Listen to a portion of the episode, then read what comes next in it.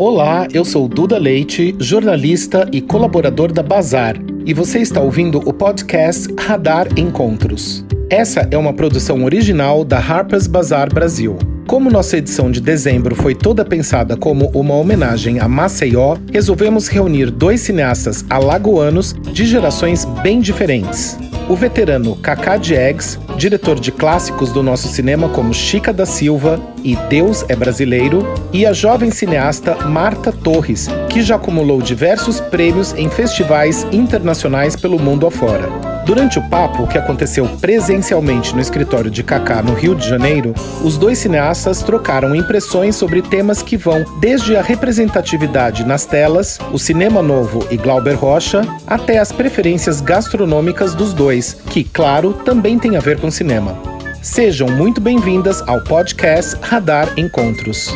Para começar o papo, perguntei a Marta qual foi seu primeiro contato com a obra de Kaká. Vamos ouvir. Primeiro, é muito legal ter vocês dois aqui nesse Zoom para fazer esse encontro para Harper's, vai ser muito bacana. Como eu comentei com vocês, a edição vai ser uma homenagem a Lagoas, então é perfeito ter dois cineastas né, de direções diferentes juntos. Então, basicamente, a ideia é que vocês realmente conversem, tá? Mas eu acho que para começar, assim, como justamente a edição é sobre é, Alagoas, né, eu queria saber de vocês dois, assim, que vocês falassem de que forma Maceió ou Alagoas influenciou o cinema de vocês. Fiquei em Alagoas até seis anos de idade. Eu saí, saí de Maceió quando eu tinha seis anos de idade. Meu pai veio para o Rio de Janeiro e eu vim com ele. Agora, nesses seis anos, primeiro teve a experiência de seis anos de infância, que é muito importante. Em segundo lugar, depois eu voltava sempre, no, no fim do ano, nas festas de Natal, carnaval, com a história, eu, chegava, eu, voltava, eu voltava sempre. Para mim, o Rio de Janeiro era a cidade do, do Santo Inácio, onde eu estudava. Mas é, o lugar onde eu conhecia as pessoas, onde eu era amigo das pessoas e que eu, que eu tinha uma relação mais humana, era em Maceió mesmo. De tal maneira que eu posso dizer que Maceió me iluminou assim, me deu, me deu a, me fez compreender as pessoas, enquanto que o Rio de Janeiro era o lugar onde eu compreendi o mundo. então a diferença grande era, entre Maceió e o Rio era essa, que o, no Rio eu fui, era o lugar onde eu estudava, e depois eu fui trabalhar, coisa e tal. Enquanto que Maceió era o lugar onde eu conhecia as pessoas. Minha primeira namorada foi Maceió, essa coisa toda. Entendeu? Então, é, aí eu posso dizer para você assim, e aí? Aí o resto da minha, da minha vida foi dividido entre essas, essas, duas cidades? Não, porque depois você vai resolvendo essa parada, vai, vai ficando mais ou menos, mais ou menos é, misturado, e Maceió deixou de ser a cidade onde eu, conheci o mundo, enquanto que, o Rio de Janeiro era a cidade onde eu conhecia as pessoas. Né? Então é isso. A minha, minha, minha, meu, meu cinema é. Eu não posso dizer que meu cinema vem de Maceió, é difícil dizer isso, porque não é verdade, né? Eu tive tantas experiências no meio do caminho, coisa e tal, e não posso dizer que Maceió foi, foi que me deu o cinema que eu faço hoje. Mas, de certa maneira, foi, importante, né? Porque eu, eu, tive, eu, tive, eu tive, assim, um, sentimento em relação à cultura nordestina, em relação a Alagoas, que foi muito, muito raro, muito difícil de ser equiparada a qualquer outra experiência parecida com um cineasta como eu. Sim. É, eu, por tabela, eu sou é, muito influenciada pelo cinema de Cacá Diegues. Eu estava assistindo hoje é, um trechinho do filme Deus é Brasileiro, uhum. que para mim foi quando eu é, me senti representada como alagoana no cinema. Uhum. Quando eu vi aquela, aqueles, aquela beleza de Alagoas né, sendo retratada. E aí me recordei daquela, daquela cena em que Deus chega no mundo uhum. e vai conversar com o personagem de Wagner Moura uhum. E pede para ele para ir para feira. Aí ele diz: Mas feira é seu lugar de Zé Povinho, vai para vai supermercado, vai para o shopping Maceió, que, que, uhum. que naquela época estava nesse uhum. boom.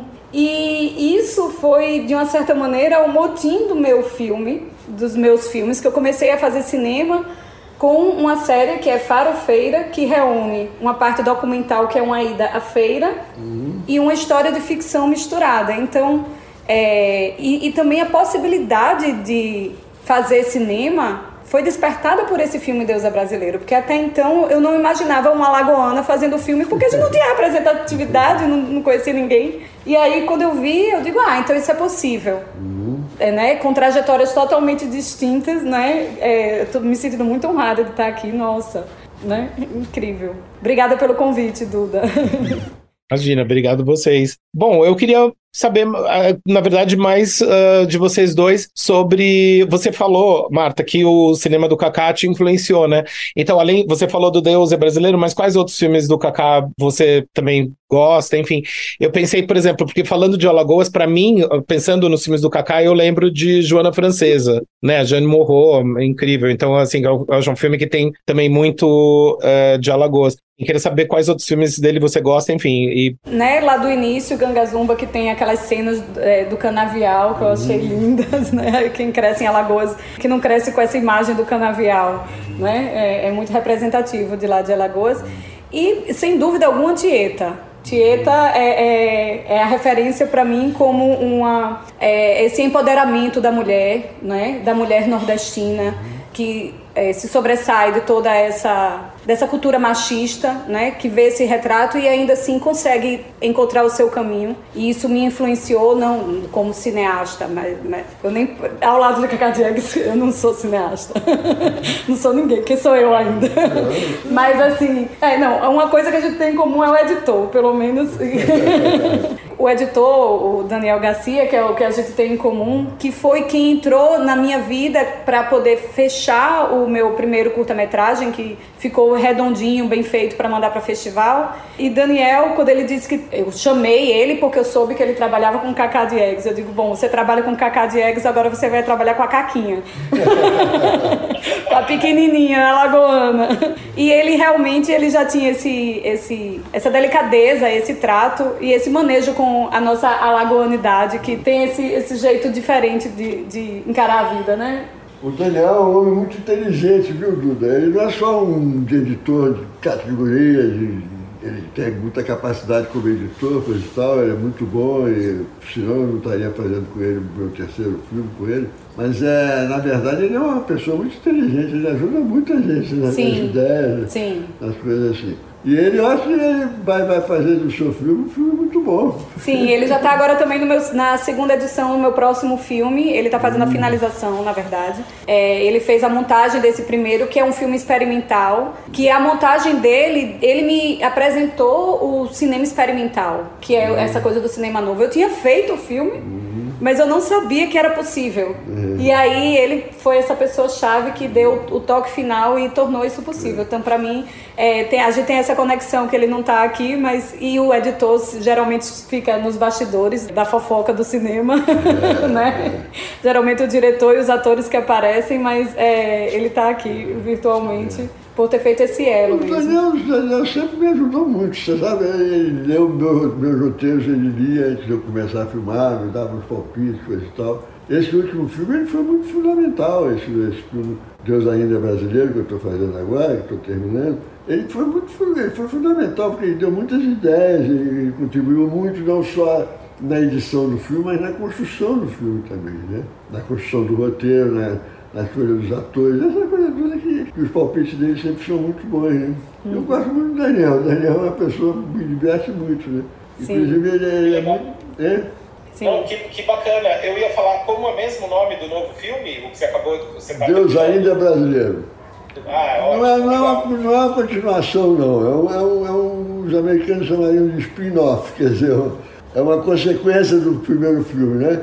Os personagens são os mesmos, as situações são diferentes, mas de qualquer maneira é um, é um filme baseado naqueles personagens, né? Deus, etc. Todos os personagens que aparecem no, no Deus é Brasileiro. E chama-se Deus ainda é Brasileiro porque é um filme que se passa hoje no Brasil. E você, hoje no Brasil, é difícil você dizer que Deus é brasileiro, né? Na época que eu fiz Deus é Brasileiro, você podia dizer isso, porque havia sempre uma esperança de que as coisas resolvessem, que tudo se resolvesse, né? Mas hoje em dia está muito difícil, mas eu botei o nome do filme de Deus ainda brasileiro porque é para ter uma esperança ainda, né? para ter uma, uma, uma, luz no fim do túnel, né? para que a gente possa se iluminar. Né? A minha juventude, meus estudos, meu tempo todo passado, foram, mesmo a minha preparação como cineasta, foi sempre assim, a ideia de que o Brasil era o país do futuro, então eu convivia muito com esse futuro. Eu tinha uma relação diária com esse futuro. Né? Hoje em dia eu não tenho mais, né? eu não tenho, não tenho nenhuma perspectiva de futuro. Eu acho que o Brasil é um país como, como uma porção de outros do mundo inteiro que estão meio perdidos, meio sem direção, meio sem, sem saber para onde vai. Então eu acho que o Brasil não tem futuro nenhum, mas de qualquer maneira, mesmo o Brasil não tendo futuro, mesmo o Brasil não tendo futuro nenhum, você acredita que o Brasil é um país que se, se organiza de uma maneira diferente do resto dos países, né? Dos países. Então pode ser que tenha uma. uma aí, aí, a gente encontra aí uma, como diz a Renata, a gente encontra aí uma salvação, né? Porque você está diferente do resto do mundo, né? O mundo está acabando porque ninguém consegue se organizar direito, mas o Brasil se organizou de uma maneira muito simples, né? Eu costumo dizer uma coisa muito engraçada também, que é o seguinte, na, na, na, no século XIX, nós tivemos, no século XVIII para XIX, nós tivemos uma coisa do, da... Bom, é essa coisa, essa coisa do, da Revolução Francesa, né? Que teve o iluminismo, isso, o iluminismo da Revolução Francesa, que botou para o mundo toda a ideia de, que o mundo é, que você tinha que se basear em três coisas: a liberdade, a igualdade e a, a fraternidade. A igualdade foi roubada pelo socialismo, a liberdade foi roubada pelo capitalismo. E sobrou para a gente a fraternidade. Então vamos tentar viver isso, né? vamos tentar inventar essa fraternidade no, dia a dia, na expectativa de futuro. Né? Não sei, pode ser que seja isso, não sei. Eu estava assistindo uma entrevista sua de 86. Hum. Quer dizer, foi antes que tava, tava o Brasil estava se preparando para a Constituinte hum. e é, o senhor utilizou uma expressão que eu, que eu achei fantástica. Quando foi perguntada exatamente essa mesma pergunta e disse que é, eu não estou com a demagogia otimista nem com a euforia pessimista. eu achei fantástico. E outra coisa também que foi dita nessa entrevista, expressão maravilhosa, que era que o cinema é a, é a verdadeira bomba atômica do mundo.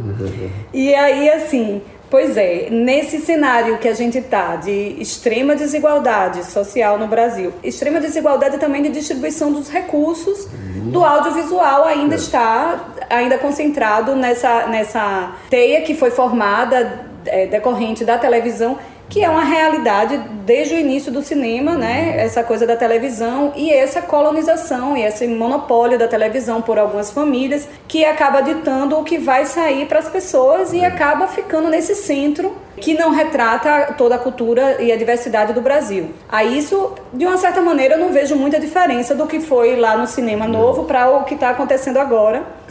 Com essa esperança dessa reestruturação do audiovisual esse ano, sim, a esperança, mas também a gente se depara em várias questões burocráticas para quem está começando, como eu, da questão de não ter como se organizar, é, porque precisa ter uma produtora já de muitos anos, já disso, daquilo, vários requisitos, que acaba de uma certa maneira levando é, o rio para desaguar no mesmo, no mesmo é, lugar, mas também é, me inspirando na trajetória de Cacá Diegues essa coisa de ser um militante do cinema, é. militante da cultura. E quando e, e não é, entender o cinema como um, uma coisa capitalista de fazer dinheiro. É, é uma coisa de fazer, é uma paixão pelo fazer cinema. E aí eu também entendi que, que a gente vai encontrar o nosso caminho de alguma maneira. Seja como eu, é, no cinema totalmente independente, fazendo cinema com outra expressão também que eu adorei. Cinema de escoteiro, cineasta escoteiro.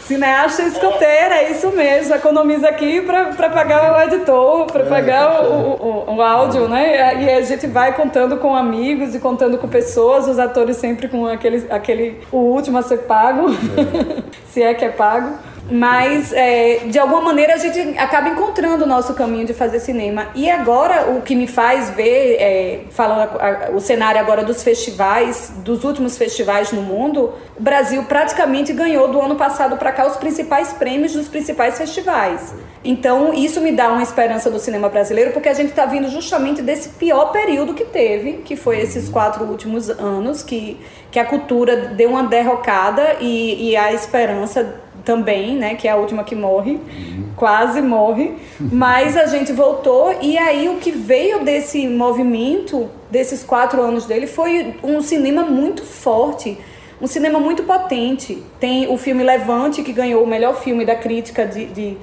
é. É, foi um filme que é, fala sobre um adolescente que engravida e precisa abortar, quer dizer, um tema muito, muito forte, muito pulsante aqui no Brasil, que o pessoal de fora está com outras questões, mas que isso para a gente é muito forte, e a diretora mulher. Melhor longa-metragem também, Regra do, do, de Locarno, Regra 34, também uma diretora mulher. E o diretor do curta-metragem, que eu sou muito fã, Big Ben, que ele fez um, um filme com um ator maravilhoso, que é Giovanni, que ele traz essa coisa da, da, da necessidade especial, da, das condições das diferentes do trabalhador brasileiro, mas que traz muita muito visceral essa coisa da elite brasileira e a desigualdade com o trabalhador brasileiro, de uma forma geral.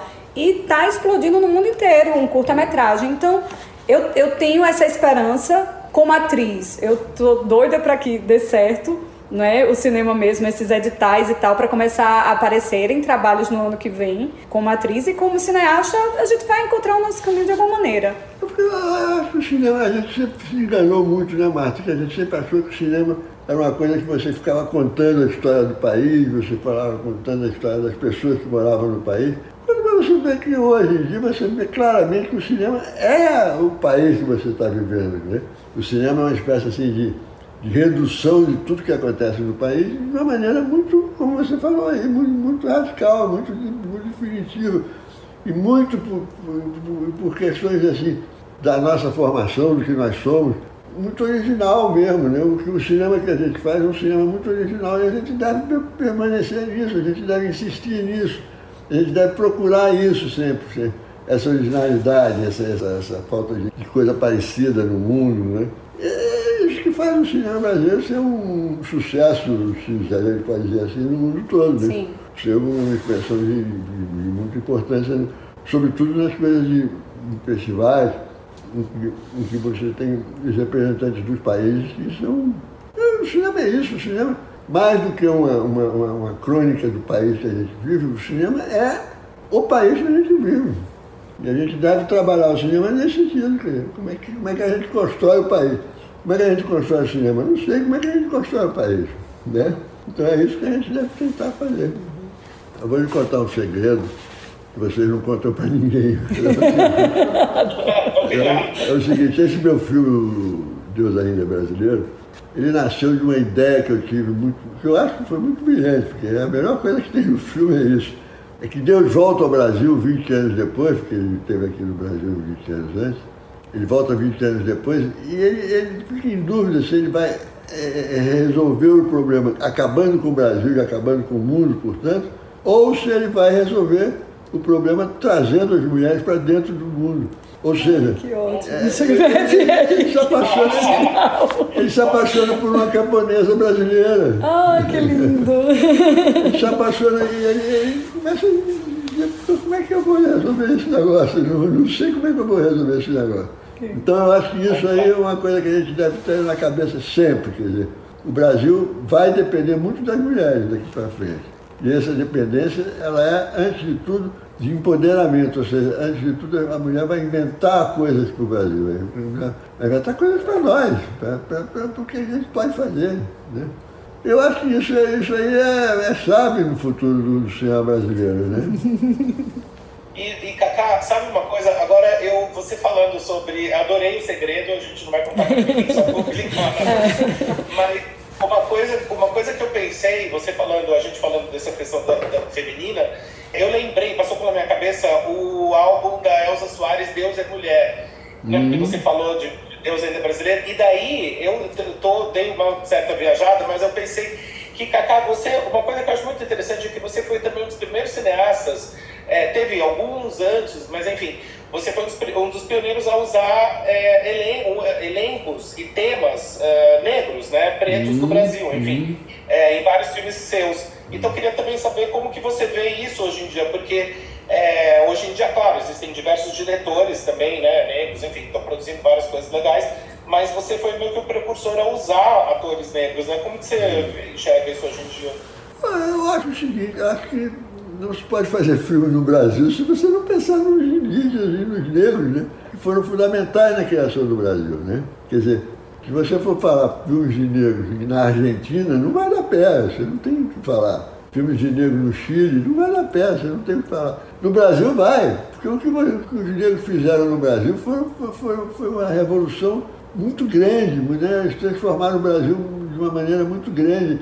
Só a escravidão, acabar com a escravidão, já foi um gesto histórico maravilhoso. Né? Não tinha nenhum similar no, no, na história do Brasil. Então, esse troço é fundamental. A gente tem que. Tem, você não pode esquecer que o Brasil é um país ibero-europeu, né? Isso aí é, é claro, né? é evidente. Mas além de ser ibero-europeu, o Brasil também é indígena e negro. Quer dizer, tem assim, uma ancestralidade nesse futuro do Brasil que é muito grande, muito grande, tem que ser respeitada. Tem que ser respeitada, tem que ser seguida e tem que ser transformada, inclusive, naquilo que a gente pode transformar. É. Eu também entendo a coisa também da gente dar o valor, o devido valor às coisas que já deveriam ter sido valoradas é. e que não foram por uma construção colonial histórica do eurocentrismo, né? Que não é uma, uma é, uma característica só do povo brasileiro, uhum. mas de uma certa maneira do povo é, fora né, da Europa, de valorizar o, a beleza conectada com a beleza europeia, é, a produção, é, a cultura, tudo o relacionado ao europeu é dado um valor superior a todo o resto, inclusive nós, como povo brasileiro, parafraseando Nelson Gonçalves, né, o grande complexo de vira-lata né, que a gente tem da gente com a nossa própria cultura, porque a gente está sempre associado ao que vem do norte do hemisfério, né? Se fosse do norte do país, seria ótimo. ótimo Mas não é, é o norte do hemisfério. E a gente encontrar lá fora o contrário é muito bom isso. É, eu acho que eu fortaleci muito mais a minha autoestima saindo do Brasil e vendo quando as pessoas europeias reagem ao ver o cinema brasileiro do que aqui no Brasil como as pessoas reagem com o nosso próprio cinema. Agora eu estou indo para Nova York representar o Brasil num cinema que é o The North Film Festival, que é só de filmes do norte e aí tem cinco filmes do sul.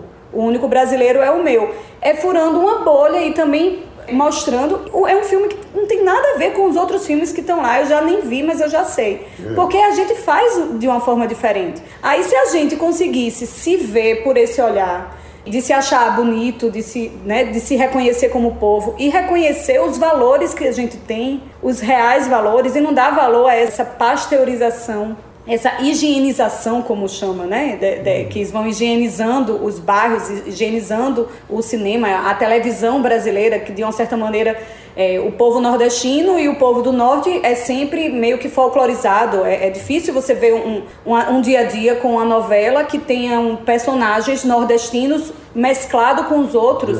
É, é só sul, sudeste, e aí quando é temática, aí é nordeste.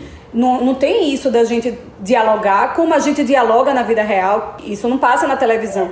Mas se a gente começar a entender isso e começar a cobrar isso, eu acredito que possa haver uma mudança. Eu sou esperançosa.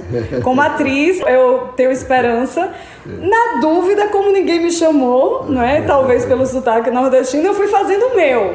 Mas ainda tenho esperança de trabalhar num filme de igualdade com o pessoal do Sul e Sudeste, numa, numa cena corriqueira como essa de estar sentado conversando e eu sem precisar ter que trabalhar o meu sotaque no fonoaudiólogo para poder conseguir um papel. É, Isso eu acho é, o fim da gente como, como é, grande cultura brasileira, é. né? A gente excluir e, e, predominar sempre a que seja mais associada ao europeu. É verdade. Razão, totalmente de acordo é. com a Marta, porque é isso mesmo, né? Na verdade, porque a gente tem.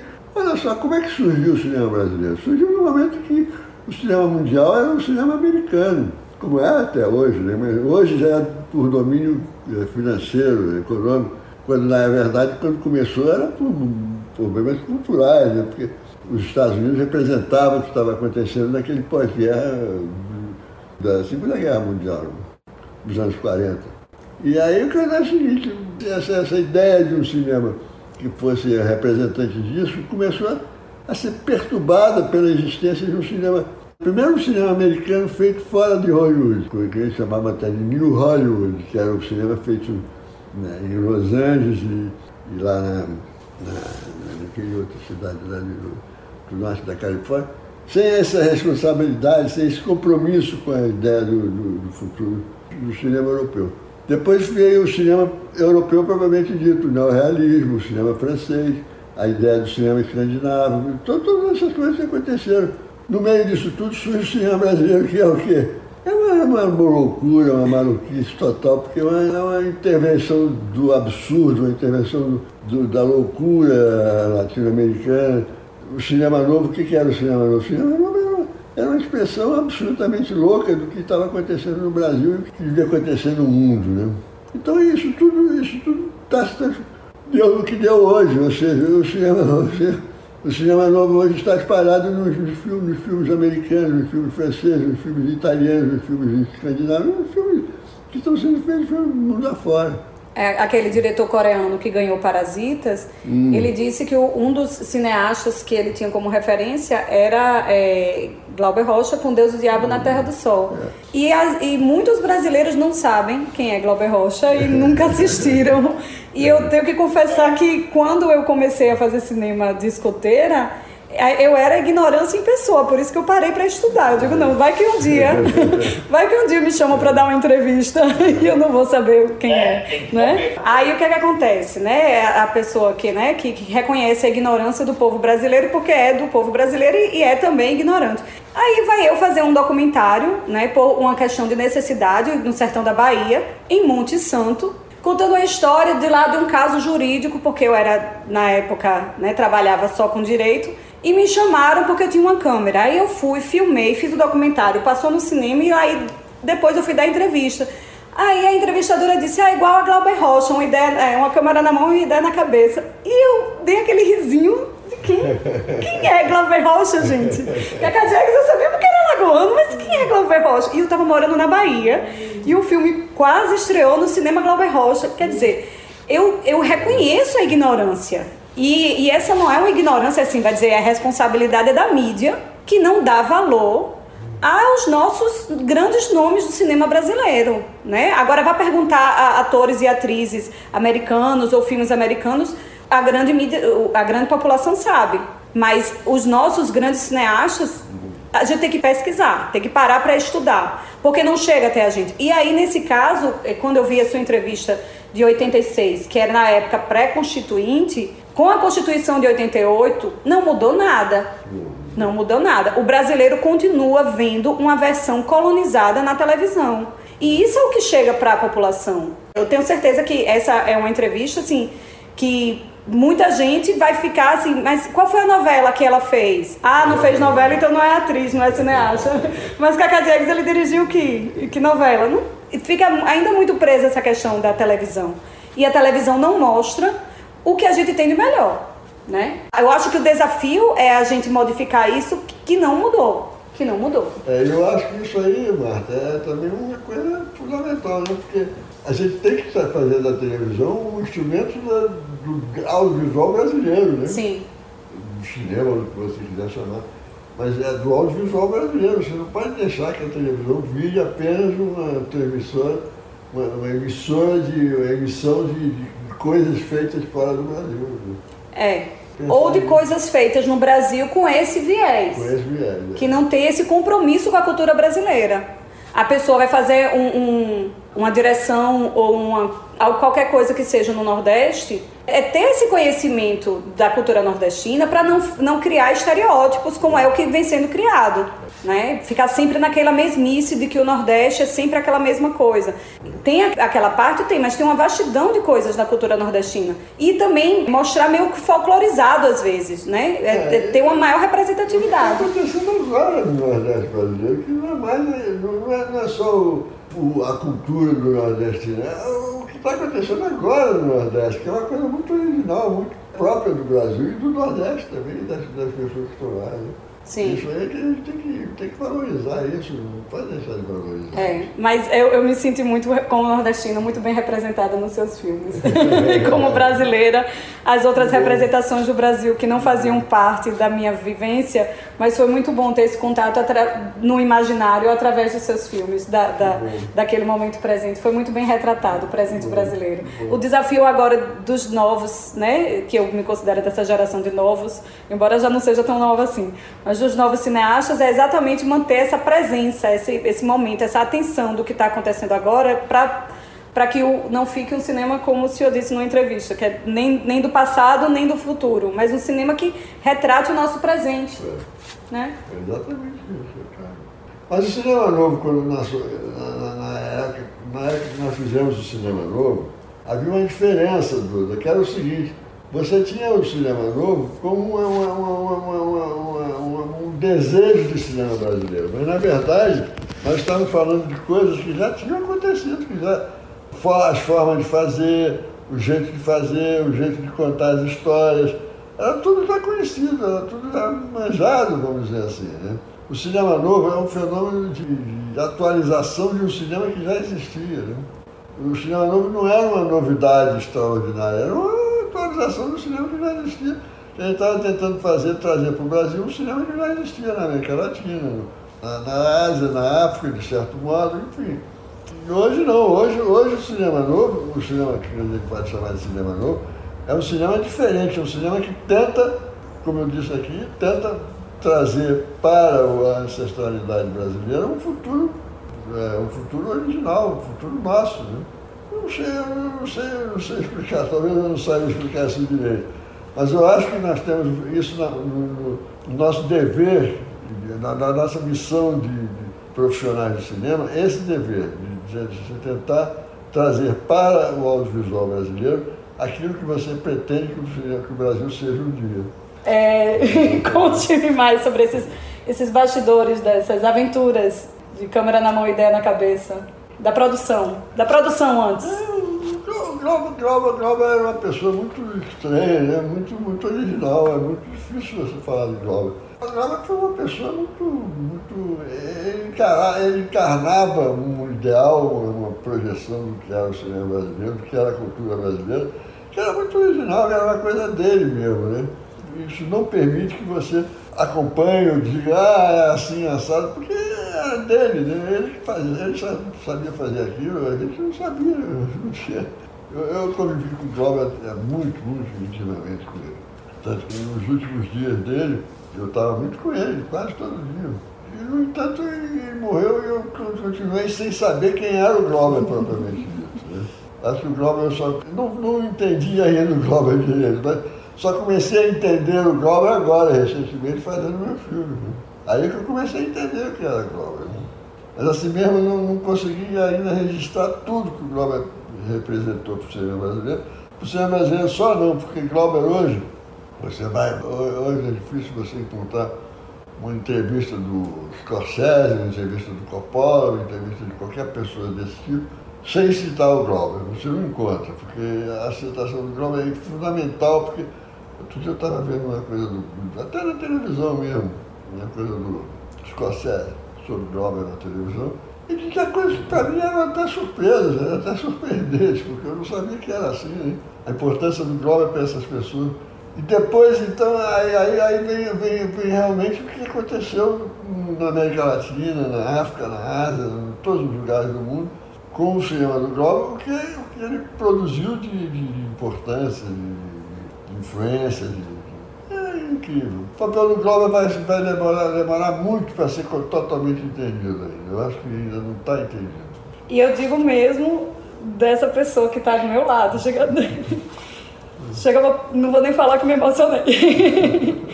A importância não, é ainda. ainda... Você se pode emocionar, essa é a ideia também. É, mas é, é, o mundo ainda vai entender a presença desse ser humano nesse mundo e toda a luz que ele transformou em arte através do cinema. Obrigada. O que você está dizendo me emociona toca muito. Pausa para choro. É. Não, mas que legal. Eu, eu assim, tenho que dizer que, e acho que vocês dois vão concordar, o Cacá suponho que sim, mas assim, na verdade eu adoro quando faz entrevista e acontece isso, porque eu acho que é sobre isso, né? A gente tá falando sobre emoção também, né? Cinema é, é emoção, né? Não tem como, então, ainda mais esse encontro tão bonito. Tô adorando aqui. E eu tava ouvindo o Cacá falando do Glauber e eu fiquei pensando, que assim, né, tantos filmes dele, né? Uh, por exemplo, Marta, você mesmo, você tendo visto os filmes depois da, na, desse momento que você falou, é, são filmes muito à frente do tempo. Então, assim, e ele próprio era, né? Porque ele também era os filmes. Enfim, fiz essa conexão. Sim. Enquanto pausa para o choro. É, me enxugando aqui para não borrar a maquiagem. Não, os filmes dele, realmente, eu, eu, gosto dos filmes dele, eu entendo toda a importância dele. Eu vou confessar que eu prefiro, o, eu, eu dialogo melhor, pela, pelo fato de ser alagoano e de ter essa linguagem alagoana, vai, vai que é por isso. Mas é, os filmes são muito impactantes, são muito impactantes. A pessoa tem que estar tá estruturada, não, é, não é esses filmes é, comerciais bobinhos. Tem, tem nuances, tem camadas. Então precisa ter essa, essa eu acho que o público brasileiro, e aí eu me incluo, né? Porque como público brasileiro eu só vim começar a estudar mais cinema e assistir. Não, eu sempre gostei de filme cult, mas é uma categoria que a gente tem que colocar um filme que faz a gente pensar. A gente coloca em outra categoria. A gente tá mais acostumado, o grande público, naquele filme, filme novela, filme panfletário, filme que já vem com a ideia pronta para a gente só digerir. E aí quando vem esses filmes mais, mais complexos, que tem um cinema diferente, a gente de uma certa maneira tem um estranhamento do início. Mas também depois é, é só maratonar séries, maratonar os filmes, né, para conhecer, para entender e, e, e, entender um pouco dessa grandiosidade. Você descobre uma outra maneira de ver a mesma coisa, né? Sim. Isso que é maravilhoso no Glauber, né? Você, você, você entende uma outra maneira de ver a mesma coisa, né? Nós todos vimos aquilo que está acontecendo ali, a gente filmou aquilo, eu filmei, você filmou, todo mundo filmou. Mas a maneira com que ele filmou aquilo, o que ele diz com aquilo é muito diferente. Então é, isso é maravilhoso. Sim. Isso é uma coisa extraordinária. Eu tenho muita, é, eu tenho muita saudade pessoal do Glauber, eu queria dizer isso, viu? Eu queria dizer isso. Eu tenho muita saudade pessoal dele, porque ele foi uma pessoa muito importante na minha vida não só pelo que ele fez, mas pelo que ele era também, pelo que ele dizia, pelo que ele. Não nem que ele dizia, pelo que ele se comportava. Eu, eu, por exemplo, eu estava me separando da minha mulher, quando da minha primeira mulher, quando, quando eu, eu conheci, quando eu, quando eu convivi muito com o Glauber nesse período que eu estava falando agora. Então eu me lembro que um dia ele me telefonou e disse assim, vem aqui, eu estou aqui na. na eu, vou, eu vou agora para o. Ele morava ali na, no Porto 6, né? No, ele morava por ali. Então ele dizia, vem aqui que eu estou precisando falar com você, vem aqui, coisa e tal. Eu estou muito mal, não estou legal, estava me separando, coisa e tal, era uma coisa dolorosa. Aí ele disse assim, não, mas vem aqui, a gente vai conversar, isso. Tá bom, aí eu fui. Cheguei lá, o Glauber estava na praia e ele gritava, eu, eu, ele não me viu chegar, e ele gritava, ele falava coisas de Arco da Velha, gritando, como se estivesse falando com Vila Lobos ao mesmo tempo cantava a música do Vila Lobos, né? aquela, aquela, aquela coisa, melodia sentimental, aquelas coisas todas do Vila Lobos. E cantava aquilo e eu fui me aproximando dele, aí ele me viu e parou, mudou totalmente, virou o Glauber. então eu tenho muita saudade disso, eu tenho muita saudade das surpresas que o Glauber lhe reservava, das, das coisas que Glauber dizia, das coisas que Glauber fazia, das coisas, das coisas que Glauber inventava, né? porque ele inventava muito, ele, não era só no cinema, ele inventava na vida né? também. Então eu tenho muita saudade dele, eu sinto muita falta do Glauber. Então deixa eu aproveitar aqui né, a intimidade. É, rola na, nas fofocas que Glauber ele vendeu um carro, ele ganhou um carro e vendeu para fazer um, o Deus do Diabo na Terra do Sol. Não. É, ou, não? E o pior é que eu digo, não, vou, já estou no caminho do Glauber Robson, vou vender minhas coisas para fazer cinema. Não me diga agora que não, não foi. Não, não, que eu vendi meu apartamento, vendi tudo para... Não foi, não foi, meu Deus. Meu Deus do céu, e agora? Volta.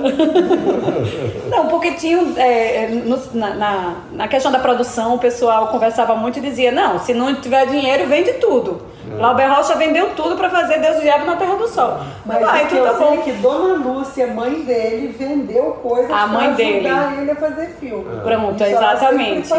Ah, então tem. Uf, tem um fundamento. Ufa. Tem um fundamento, tem uma esperança. Ela vendeu coisas é. para ajudar ele a fazer filme. É. Que bom. Tenho esperança então. que, que dê certo, né? É. Porque deu certo, então eu digo, ah, então vou vender tudo para ver se dá certo. O filme brasileiro, ele é uma experiência muito original, né? Ele, você, você não gosta de um filme brasileiro assim, fácil, não. Você precisa se acostumar a ver o filme brasileiro, ver o filme da Marta, depois você vê o filme de fulano, ver o Os filmes vão saindo desses filmes que a Marta fez, né? Então você leva algum tempo. Não se esqueça de que os Estados Unidos, por exemplo, a Sociedade Americana de Cinema, a sede da Sociedade Americana de Cinema é em Washington, em frente à Casa Branca. É em Los Angeles, não, é em Washington. Los Angeles são os, os, os, os estúdios, os atores, as atrizes, mas a, a, economia do cinema americano, a sede da economia do cinema americano se encontra em Washington, em frente à Casa Branca. Então existe um planejamento da Casa Branca para facilitar o desenvolvimento do cinema americano no mundo, que é muito, muito, muito legal, muito bacana, porque é o seguinte, os Estados Unidos não precisa mais dar uma, um, uma bomba atômica para não sei quem, ou não sei. Basta, basta você dar os filmes.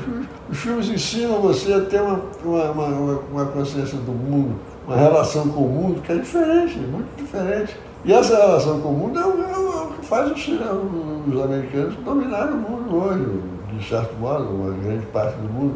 Então, isso, isso é fundamental. No Brasil, nós nunca vamos ter esse papel, nunca vamos fazer exatamente isso. Mas é preciso a gente ter consciência de que a situação é muito, é muito importante. Né? Inclusive, você vê hoje na, na, na Europa, por exemplo, o cinema francês, o cinema italiano, o cinema alemão, só existe porque os caras combatem, combatem não, mas eles disputam com o cinema americano o público local. O cinema francês, por exemplo, só existe hoje porque existem regras, leis na França que facilitam a existência do cinema francês. Canal público que é. passa filmes franceses. É. No Brasil não existe isso, no Brasil não tem isso. Não, não, não tem um sistema de proteção do cinema brasileiro no Brasil. A, a gente estava falando há pouco, eu não participei desse debate porque eu estou cansado desse debate, que a gente participa dele todo dia. Mas vocês estavam falando aí do, do cinema brasileiro, que como é, como é que a gente reconquista o, o, o poder do, brasileiro junto ao público. Eu acho que isso aí vai ser muito difícil, a gente não vai conquistar isso em uma semana, um mês, um ano. Isso aí vai levar um tempo muito grande que é o tempo que você tem de se acostumar, de acostumar o público brasileiro do, da, da, cultura brasileira, das coisas que estão acontecendo no Brasil e, sobretudo, da maneira brasileira de fazer os filmes, que não é igual ao americano, não é igual ao francês, não é igual ao europeu, é outra coisa.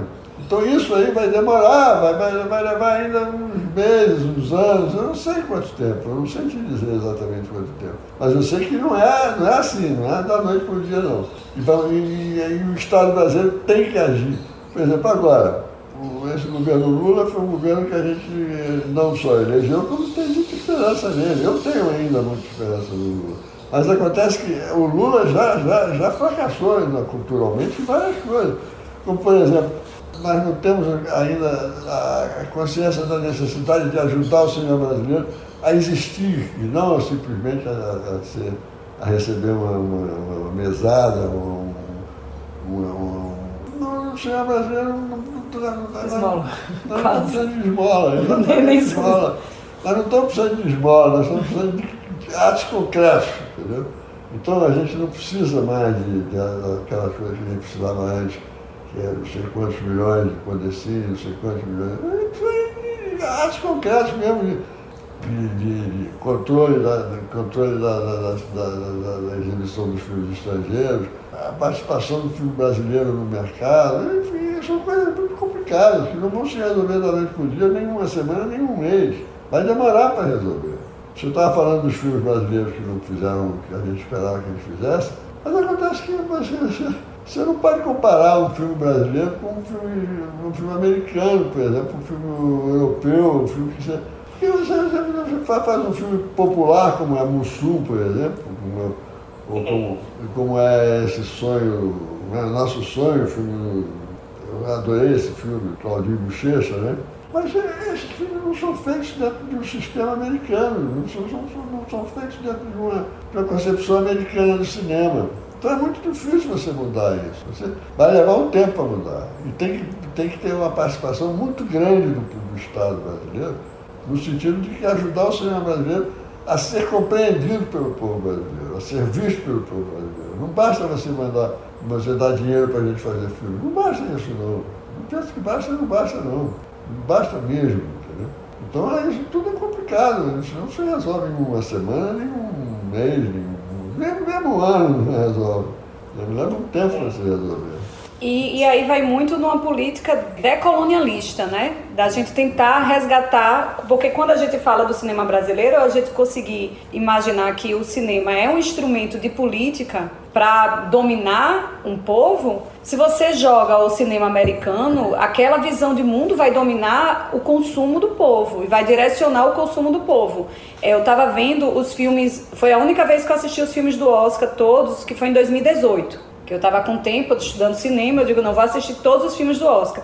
Coincidentemente, todos os filmes tinham uma cena de alguém com um, um é, cereal comendo. Filmes que não tinham totalmente diferentes entre si. O único que não tinha foi o que ganhou de melhor roteiro, que era um filme italiano. Todos os outros filmes americanos tinham uma cena de uma pessoa comendo cereal. E aí a gente depois vai comer cereal e a gente não sabe de onde vem aquele. Porque cereal não é comida. Cereal não é comida. Cereal não é comida. Muito menos macaxeira, brasileira. Né? É, muito menos brasileira. Cereal, comida é macaxeira, mandioca, né? Arroz, feijão, farinha. Isso é comida. Tantas opções, né? Pois é, isso é comida. Só que aí ao fazer aquilo, eles colocam. É toda uma política comercial por trás do cinema, né? Pra incentivar. Eu tava vendo. É, aí pronto. A pessoa dá vontade de comer cereal, só de assistir o filme e não sabe de onde vem essa vontade. Aí eu tava vendo os filmes de Bette Davis também e os filmes de Ingmar Bergman. No mesmo ano que Bette Davis tinha uma cena tomando um suco de laranja, no filme lá do Ingmar Bergman também tinha uma cena que a, a, personagem ela pedia um café da manhã clássico que era um suco de laranja, um pão com queijo. Então, aí eu fui verificar, a indústria do suco de laranja deu um boom depois daquilo dali. Eles não estavam no filme colocando o retrato de um costume. O boom veio depois. Essa coisa de comer cereal vem depois, que não é comida, né? Então, assim, tem toda uma indústria por trás da, dessa produção, inclusive da competição do suco de laranja brasileiro com o americano, que lá vende muito mais barato o deles, que tem menor qualidade do que o nosso. Então, é tanta coisa envolvida nessa coisa da distribuição do cinema, dessa hegemonia norte-americana na distribuição do cinema pelo mundo, que não é um problema só nosso, é um problema no Japão, é um problema na Europa também, dessa coisa de consumir essa realidade instagramável como sendo sinônimo de felicidade. Tá tudo isso por trás do fazer cinema e do assistir o cinema. Então, realmente, só se a gente tiver essa consciência que a guerra, que o buraco é mais embaixo, que a guerra é muito maior, para poder entrar nessa guerra, nesse viés de cultura brasileira no cinema. Senão a gente acaba caindo no, na mesmice, fazendo filmes com essa, com essa pegada norte-americana é, sem, sem ter é, críticas, mas assim, é, tem, tem a, a, coisa boa do cinema, do modo de fazer deles, sim, senão não teria conquistado o mundo, mas a gente tem a nossa peculiaridade que não é valorizada pelo nosso complexo de vira-lata também. E pela economia global que quer que a gente seja um país colonial. Aproveitando a deixa, é, que a Marta deu muito bem, você pontuou muito bem essa questão, por exemplo, do cereal, achei bem interessante isso. Mas daí, assim, eu pensei uma coisa só para, tipo, mudar o... Tá ótima a conversa, mas assim, para mudar um pouco, uma coisa mais, é, mais leve, ó. Quais pratos de comidas da culinária lagoana não podem faltar? Assim, o que, que vocês gostam? Não sei.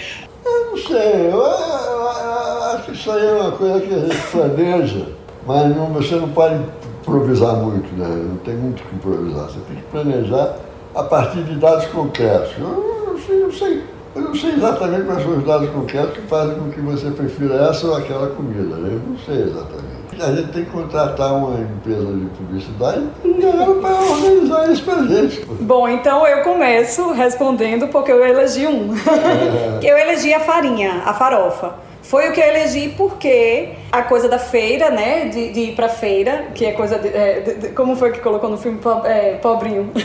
É pobrinho que gosta de ir pra feira, eu adoro ir pra feira.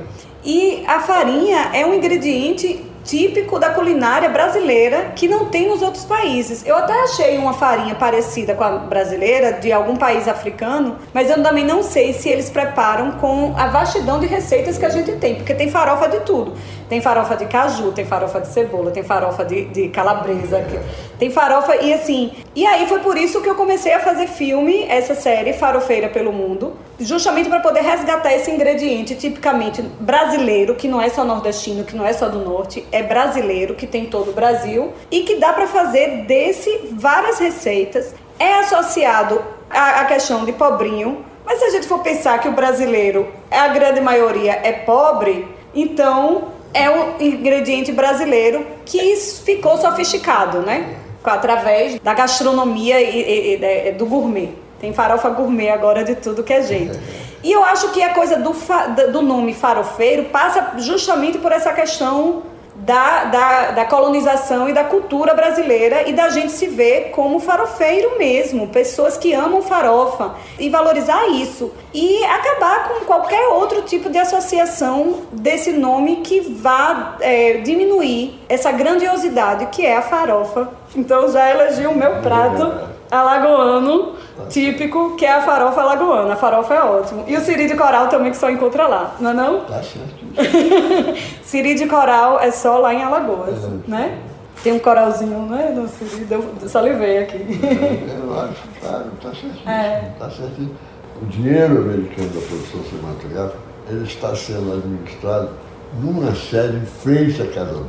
Então você vai receber o que está acontecendo nos Estados Unidos. Enquanto aqui não, aqui, aqui, aqui acha que o cinema é uma coisa bobagem. Você vai ver o filme da Marta, vai me distrair um pouco, o outro filme. Não é isso não, é muito mais grave do que isso, entendeu? O, filme vai ensinar você a comer cereal, o filme vai ensinar você é. a tomar laranja, suco de laranja. E assim é. por diante. E isso que vai fazer o sucesso do cinema americano no mundo todo. Não é outra coisa, é isso. É. E aí eu digo, ah, então eu vou fazer uma que, é. a, que a personagem vai para uma feira e, e, dá uma receita de farofa é. e isso no meio do filme que a pessoa aprende que nem vê. É. é. O que mais você quer saber Ai, de gente, de Cacá eu quero, eu quero agradecer, porque fazer cinema no Brasil é tão difícil. É, eu vi o seu depoimento sobre procurando, sempre essa eterna procura de produtores, né, para poder realizar. E assim, foi feito com tanto carinho, os, a nossa brasilidade foi tão bem representada, os atores foram tão incríveis, tão bem cuidados e, e tiveram tanta. Foi uma oportunidade para o público conhecer tanta gente linda do Brasil, tanta gente maravilhosa, é mais agradecer mesmo. Que a Marta faça mais filmes, eu vejo os filmes dela para imitar. Não quero outra coisa. Que lindo. Então, então, gente, então, abraços, beijos, muito obrigado. obrigado. Foi ótimo. Tchau. Valeu, obrigado. Tchau, tchau. Tchau, tchau. Você já leu a revista no nosso aplicativo? O app da Harper's Bazaar Brasil está disponível tanto para Android quanto para iOS. Baixe gratuitamente. Aproveite e siga a gente nas redes sociais no arroba Bazar Brasil. Eu sou Duda Leite e esse foi o podcast Radar Encontros. A edição ficou por conta do Will Dias. Muito obrigado e até o próximo episódio.